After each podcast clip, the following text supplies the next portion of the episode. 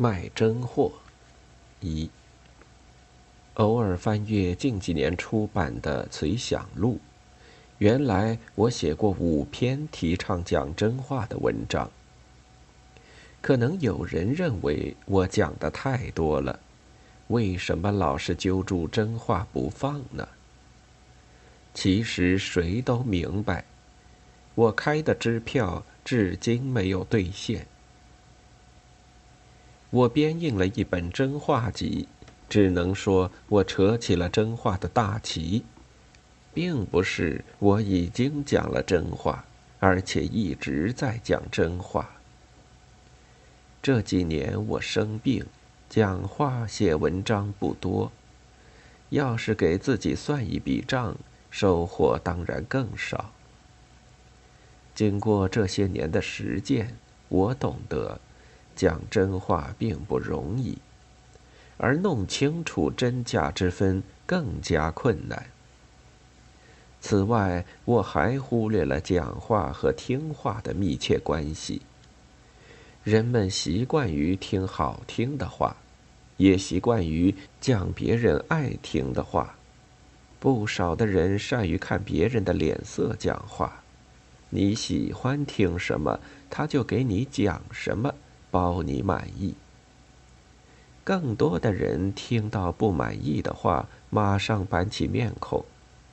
对他们，话无真假之分，只有入耳与不入耳之别。他们说话总是出口成章，滔滔不绝。说过就忘记，别人要是提起，他自己也不承认。在他们，讲话不过是一种装饰，一种游戏，一种消遣，或者一种手段。总之，不论讲话、听话，都只是为了满足一时的需要。所以，他们常常今天讲一套话。明天又讲另一套，变化无穷，简直叫人没法跟上。他们永远正确，而你却只好不断承认错误。有时认了错就算完事，有时你转不过弯，或者黑字留在白纸上，你不能不认账，就会叫你背一辈子的黑锅。即使你完全贩卖别人的话，并未走样，原来讲话的人也可以打你的棍子，给你戴帽子，因为他们的级别高，你的级别低，或者他们是官，你是民。同样的话由他们讲就正确，你讲出来会犯错误。有时需要一个靶子。你也会给抛出去、揪出来，即使你只讲了三言两语。以上的话并不新鲜，现在说来好像在替自己推卸责任，说明我开出的支票不兑现，情有可原。其实真有这个意思。前一个时候，不是有人笑我没有道德勇气吗？几年前，我开始叫嚷讲真话，接连发表随想录的时候，有人以为我放暗箭伤人，有人疑心我在骂他，总之不大满意。我吞吞吐吐，讲得含糊不清，便于他们争取对号入座。因为我虽然写作多年，驾驭文字的功夫至今还很低下。无法使某些读者明白我作文的本意。我的见舵首先是自己，我揪出来示众的也首先是自己。这里用“首先”二字也有原因，自己解决之后，才有可能想到别人。对自己要求应当比对别人更严格，但是我自己要过关就十分困难。前不久，我写过一篇再认识托尔斯泰的文章。有人说我替托尔斯泰辩护。伟大的作家并不需要我这样的辩护。我只是从那些泼向老人的污泥浊水，看出《战争与和平》的作者后半生所走的那么艰难的道路。他给后人树立了一个榜样。他要讲真话，照自己说的做，却引起那么多的纠纷，招来那么大的痛苦，最后不得不离家出走，病死在路上。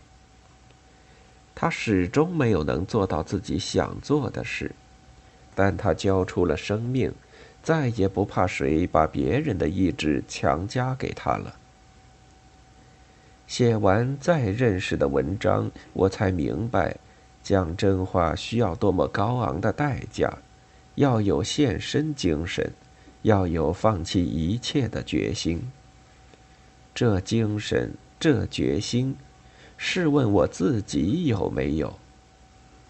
我讲不了真话，就不如索性闭口。二，听别人讲真话也是好事。好些年来，我养成一种习惯，沉默的观察人。我听人讲话，常常看他的动作，揣摩他的心思。回忆他以前讲过的话，再把他们同他现在讲的连起来，我便得出了结论：假话多于真话。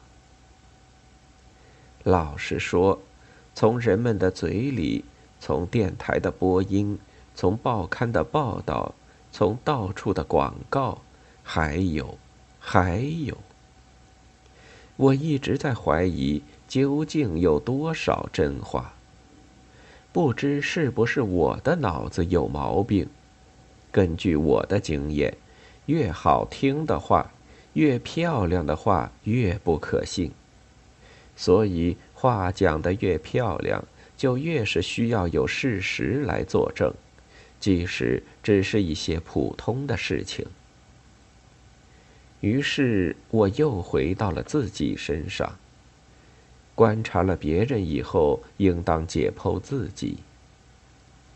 我这一生讲过太多的话，有些连自己也早已忘记，但可能别人还记在心上。图书馆里也还留存着印在书刊上面的字句。他们是真是假，固然别人可以判断，但自己总不能不做个交代吧。我经常想起他们，仿佛在查一笔笔的旧账，这不是愉快的事。午夜梦回，我在木板床上翻来覆去，往往为一件事或几句假话弄得汗流浃背。我看，所谓良心的责备，的确是最痛苦的。即使别人忘记了你，不算旧账。你躲在一边隐姓埋名，隔岸观火，也无法得到安宁。首先，你得不到自己的宽恕。人不能用假话欺骗自己，即使脸皮再厚的人，假话说多了也要红脸。在十年文革期间。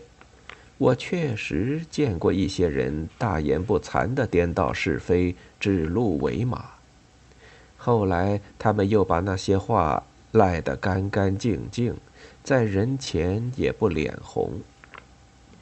但甚至这种人，他们背着人的时候，在没有灯光、什么也看不见的时候，想起过去的事，知道自己说了谎、骗了人。他们是不是也会受到良心的谴责？是不是也会红脸？我常常想这个问题，却始终想不出什么道理来。近二三十年中，发生了数不清的冤假错案，那许多办案的人，难道对蒙冤者就毫无歉意，一点也不感到良心的谴责？据说还有不少人斤斤计较的坚持要给受害人身上留一点尾巴。怎么可能呢？我常常向熟人发出这样的疑问。朋友们笑笑，或者叹口气说：“这种事太多了。”的确有这样一种人，他们不但说了假话，而且企图使所有那些假话都变成真理。我自己就花费过许多宝贵的时间去学习那些由假变真的东西，而且我当时总相信我是在拥抱真理。我还以为火在心里燃烧，一觉醒来才发现是许多毒蛇在噬自己的心。一阵烟，一阵雾，真理不知消失在什么地方。我自己倒变做一个贩卖假药的人。卖过些什么假药，又卖给了什么人，我一笔笔都记在账本上。又好像一刀一划的刻在自己心上，刀痕时时在作痛，即使痛得不厉害，有时也会妨碍我平稳的睡眠。一连几年，我到处求医，想治好这个心病，才写了那么几篇关于讲真话的文章，我也不过干嚷了几声。